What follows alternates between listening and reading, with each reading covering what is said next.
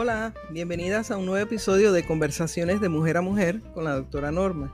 Yo soy la doctora Norma y para aquellos que no me conocen, yo soy especialista en obstetricia y ginecología, certificada por la Academia de Obstetras y Ginecólogos de los Estados Unidos y tengo más de 20 años de experiencia en este ámbito profesional y poseo un máster en administración y cuidado de la salud. Y ya sé que estamos a finales de mes, pero no quiero dejar reconocer, eh, quiero dejar pasar por, alto eh, y expresar mi reconocimiento y mis felicitaciones a todas nosotras las mujeres que luchamos para establecer una mejor vida para nuestras familias, por igualdad de pago y por reconocimiento en general. Nosotras hacemos la diferencia en todos los ámbitos, en realidad, eh, sociales, financieros, familiares, de la salud, laborales, etc. Así que de mi parte, para todas nosotras, en este mes tan especial de marzo, felicidades por el, no solo el día, sino el mes de la mujer. Y marzo también es un mes donde hacemos hincapié en la detección del cáncer colorectal. Y eso es precisamente de lo que quiero hablarles hoy. Pero antes, eh, quiero aclarar eh, los términos que voy a utilizar en esta conversación, porque no quiero ningún tipo de, confusión. Cuando yo me refiero al cáncer del colon, eh, me refiero específicamente al cáncer que comienza en el intestino grueso, al cual le decimos también colon. como sabemos, una de las funciones de, este, esta parte, de, este, de esta parte en el organismo es el de extraer eh, líquidos y nutrientes de los alimentos que consumimos a diario. Y cuando me refiero al cáncer colorectal, pues me refiero no solamente al cáncer que comienza en el colon, pero también el que eh, me refiero al recto, que es la parte terminal del sistema digestivo, donde las heces fecales eh, son eliminadas a través del ano. Pero para propósito de esta conversación hoy, los dos términos los voy a utilizar intercambiablemente. Eh, una de las cosas que yo creo que vamos a estar de acuerdo todas es que nosotras todas nos preocupamos por ciertas pruebas. Por ejemplo, no se nos olvida la mamografía eh, y cuando vamos al médico les recordamos, por favor, la, eh, un referido para la mamografía.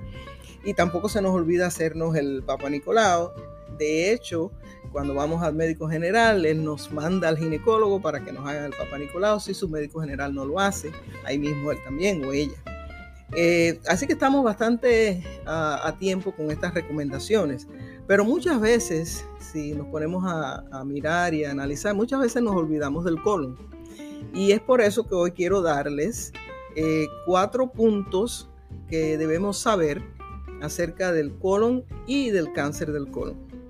En primer lugar, eh, el cáncer del colon es uno de los tipos más, eh, uno de los eh, tipos de cáncer más comunes que nosotros enfrentamos. para todas nosotras, incluyendo, este es una, esto es una situación que no es exclusiva para nosotras las mujeres, sino a nivel de, mujer y hombre.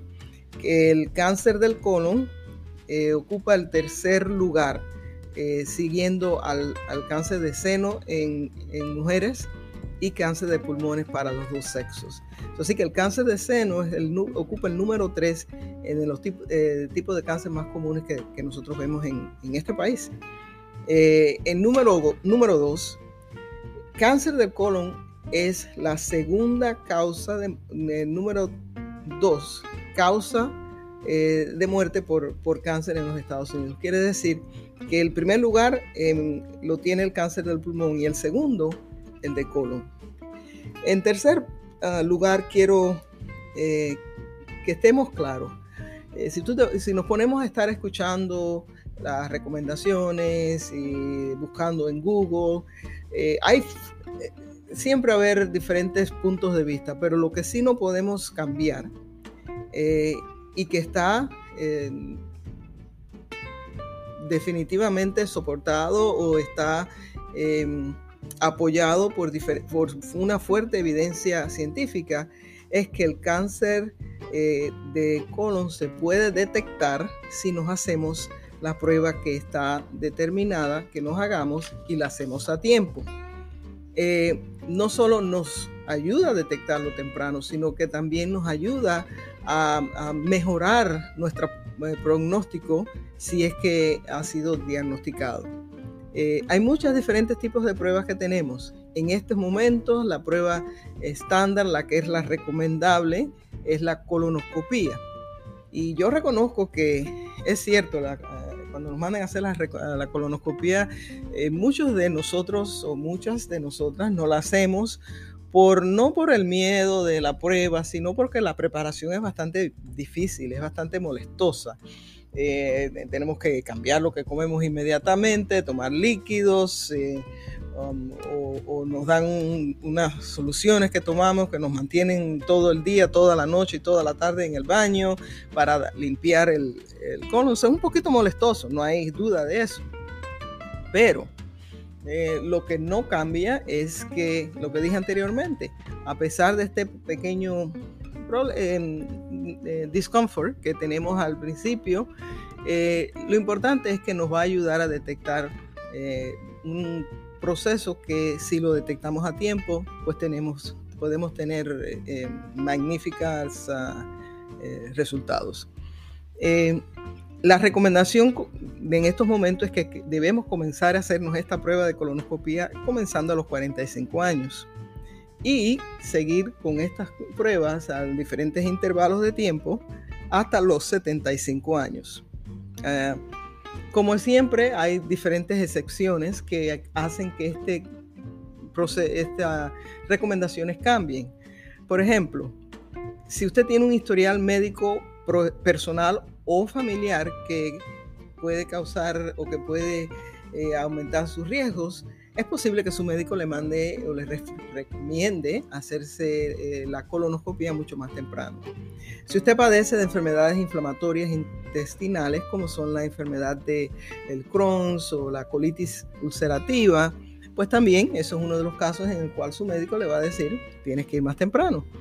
Eh, si tienes algún síndrome, síndrome genético familiar, como el síndrome de la poliposis eh, familiar, por ejemplo, eso es uno de los, los síndromes que aumentan los riesgos de, que, de desarrollar el colon del cáncer y por ende su médico le ha de recomendar que se haga su colonoscopia no más temprano o que comience a hacérsela regularmente, no solo más temprano, sino a más temprana edad pero también a más, el, intervalo entre una prueba y la otra va a ser menos de 5 o 10 años.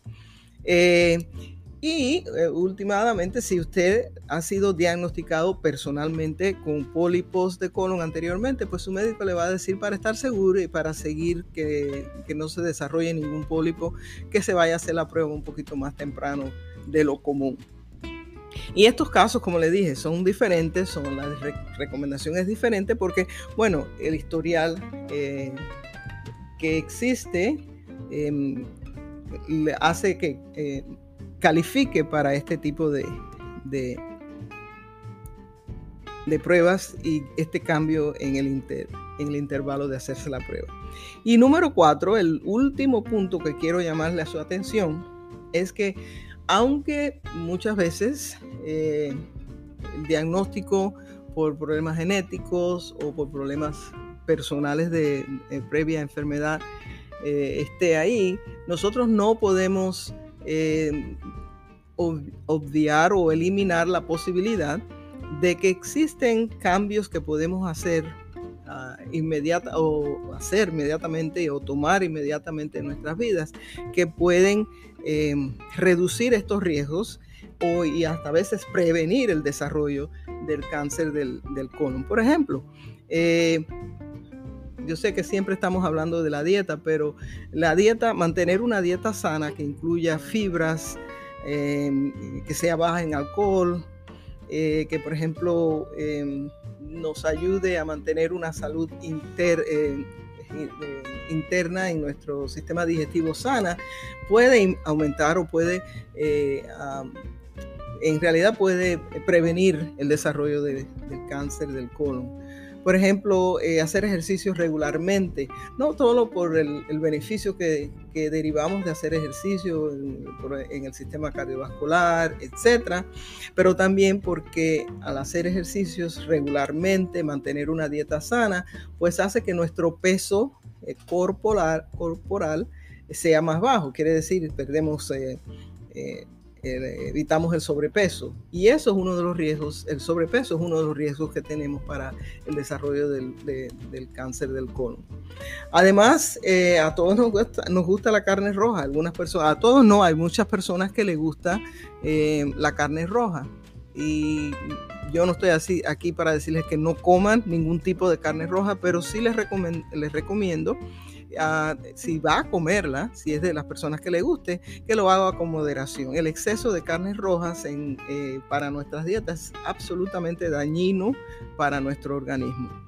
Ah, en resumen, el cáncer del colon ocupa el segundo lugar en los tipos de cáncer más diagnosticados eh, en Estados Unidos, pero manteniendo una dieta sana y también estando conscientes de nuestro cuerpo, porque nosotros somos una de las primeras personas que nos damos cuenta, si algo no está bien en nuestro cuerpo. So, manteniéndonos conscientes de los cambios eh, que pueden ocurrir en nuestros cuerpos eh, y también estando al día con todos los exámenes de detección que, nos corresponde basado en, nuestro, en nuestra edad, basado en el historial personal médico o familiar, pues podemos evitar o por lo menos diagnosticar a, tiempo este problema y obtener el mayor de, eh, beneficio de todos los tratamientos que tenemos a nuestra disposición. Eh, eh, una cosa muy importante en las cuales sí quiero hacer énfasis. Aunque tú no tengas síntomas, no esperes hacerte la prueba indicada. Recuerda que la mayoría de los pacientes con cáncer de colon indican que no han tenido síntomas previos. Así que no esperes a tener síntomas para hacerte la prueba. Conversa con tu médico, revisa tu historial y si cumples las cualidades y tienes más de 45 años, eh, pues no esperes. Hazte la prueba lo más pronto posible y para evitar cualquier otro problema más adelante. Y con esta recomendación, bueno, pues termino nuestra conversación de hoy. Gracias por conectarte a este podcast. Si encontraste este tema educativo y de ayuda, por favor, pues dale like y compártelo con tus amigas. Porque, como siempre yo digo, la información nos da poder. Eh, mi propósito es el de educar, aclarar y animarte a tomar control de tu salud. Eh, conversando con cada una de, de ustedes de temas importantes para nosotras, de mujer a mujer.